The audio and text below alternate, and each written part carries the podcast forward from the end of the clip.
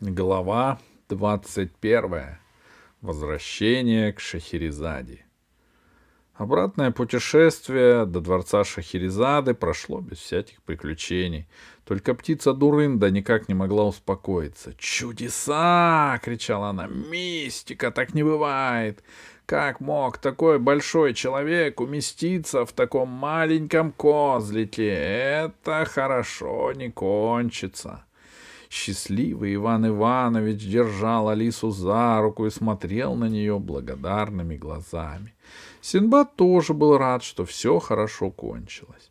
«Молодец твоя подруга», — сказал он Ивану Ивановичу. «Шахерезада никогда бы из-за меня не пошла на такие жертвы». «Погоди, еще не все потеряно. Станешь козликом, посмотрим», — улыбнулся Иван Иванович. «Да ты что!» — воскликнул Синбад. «Ты с ума сошел!» «Извини», — сказал Иван Иванович, — «с тобой такого не случится, потому что я сам во всем виноват. Так довериться проходимцу Кусандре. Еще раз спасибо тебе, Алиса». Алисе тоже было приятно, что все хорошо кончилось. И она вдруг поняла, что страшно устала. Она положила голову на колени Ивану Ивановичу, заснула и проспала до тех пор, пока корабль не добрался до Аравийского берега. Она не почувствовала, как Иван Иванович перенес ее в лодку, а потом во дворец. У дверей дворца их встретила Шахерезада. При виде Ивана Ивановича, который нес на руках Алису, она вскинула руки и закричала, «Как замечательно! Мы победили! Несите девочку на диван!» Иван Иванович отнес Алису на диван и, поблагодарив Шахерезаду за помощь, сказал, «Нам нужно скорее лететь обратно, Алисе пора домой».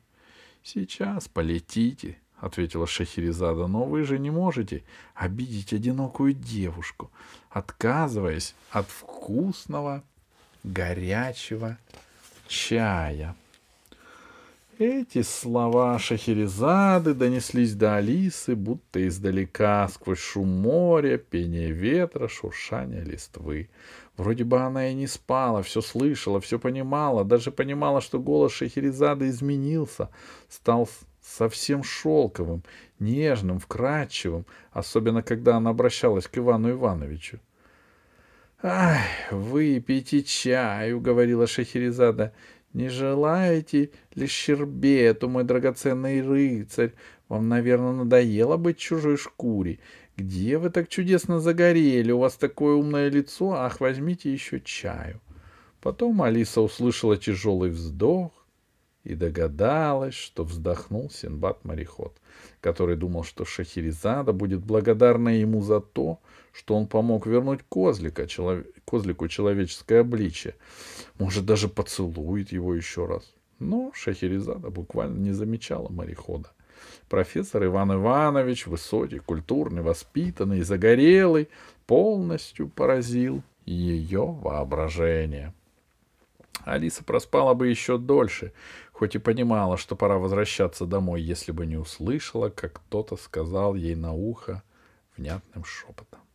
«Пора домой, Алиса. Ковер-самолет уже ждет у подъезда». «Сейчас», — ответила Алиса сквозь сон, — «я встаю». «Скорее, Алиса, солнце садится, облака густеют, будет дождь, с ледников тянет холодом». Тогда Алиса открыла глаза и увидела рядом печальное лицо Синбада морехода. Ей стало стыдно, что она спит в такой важный момент. «Увези его», — сказал Синбад мореход. Может, он и не понимает, что в него готова влюбиться первая красавица аравийских земель. Но я уже жалею, что помогал вам в пещере джинов. Тогда Алиса все поняла, села на диване и сказала строгим голосом. «Иван Иванович, вы думаете возвращаться?» Иван Иванович сделал над собой усилие и оторвал взор от прекрасных бархатных глаз Шахерезады. Он поднялся с подушек, улыбнулся виновато и сказал, «Мы вам очень благодарны за все, что вы для нас сделали, но нам пора лететь». «Зачем?» — воскликнула Шахерезада. «Разве Вам плохо в моем дворце, рыцарь Иван.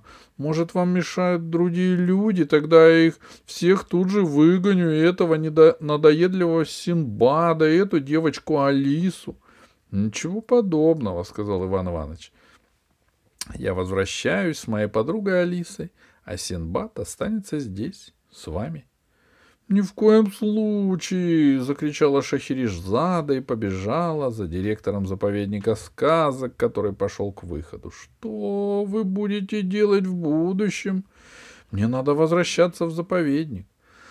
«Хорошо», — сказала тогда Шахерезада, — «я поеду вместе с вами. Неужели в громадном заповеднике сказок не найдется местечко для сказочной Шахерезады, которая так изумительно умеет рассказывать сказки?»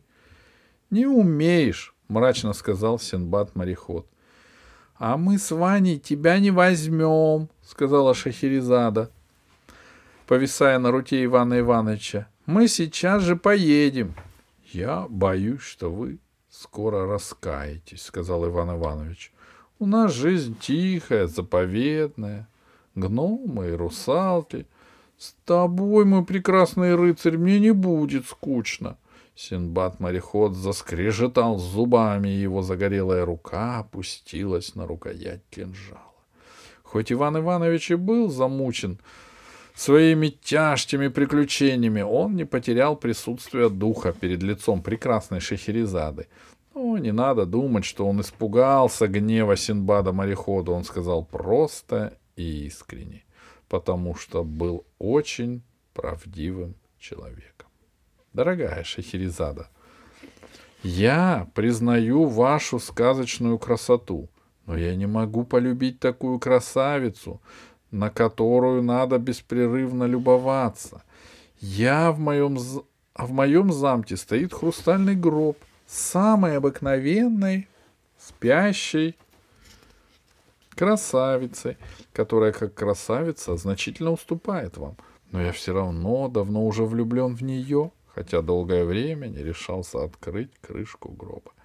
Видите ли, мне кажется, что это неправильно. Раз я директор заповедника, я думал, это называется использование служебного положения в личных целях. Но после всех приключений в образе козлика я понял, что в таких вопросах стесняться нельзя. — Конечно, нельзя, — сказала Алиса. Будете стесняться, кот в сапогах первым гроб откроет, а не такие коты в сапогах. Наглые очень. Конечно, согласился Иван Иванович. Поэтому мне надо спешить. Так что, милая Шахерезада, не обижайтесь на меня, пожалуйста. И он решительно направился к выходу в благоухающий сад. Алиса очень обрадовалась такому решению директора, хотя Шахерезада, честно говоря, ей очень нравилась но еще больше нравился ей хитроумный Синбад-мореход, и она желала ему счастья. Алисе приятно было увидеть, как добрая улыбка появилась на мужественном лице морехода. Но Шахерезаде все это не понравилось, потому что она была избалованной красавицей. «Как так?» — вскричала она.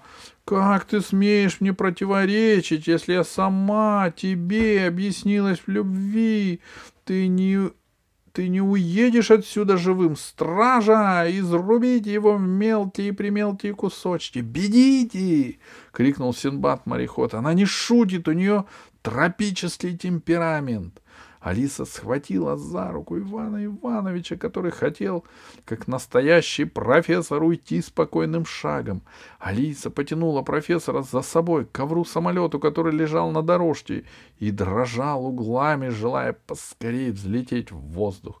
Когда они усаживались на ковер, Алиса увидела, как из двери рвется многочисленная стража с кривыми саблями, а Синбад отчаянно отбивается от нее кинжалом. «Нет!» — сказал Иван Иванович, «я должен ему помочь!» «И не мечтайте!» — крикнула Алиса и добавила, «Ковер, немедленно лети!» Ковер послушался, взлетел немного, но остановился в воздухе, потому что Шахерезада закричала «Ковер обратно!» «Ковер лети!» — крикнула Алиса. «Ковер лети!» — крикнул Синбад-мореход. «Шахерезада, прекрати немедленно!» — раздался вдруг голос Дурынды. «Я все расскажу твоему отцу, он тебя выпарит!» От неожиданности Шахерезада замолчала. А птица Дурында подлетела к ковру самолету, вцепилась в него клювом и потянула за собой. На север. Это решило схватку. Ковер послушно набрал высоту и улетел. Дворец остался внизу, уменьшился, стал игрушечным, а в море неподалеку от берега был виден корабль Синбада-морехода. «До свидания, Синбад!» — крикнула Алиса. «Спасибо тебе, добрый друг!» Но Синбад не услышал, потому что ковер поднялся высоко в небо. Всем стало холодно. Иван Иванович обнял Алису и птицу Дурынду, чтобы они не замерзли. И они помчались навстречу леднику на север.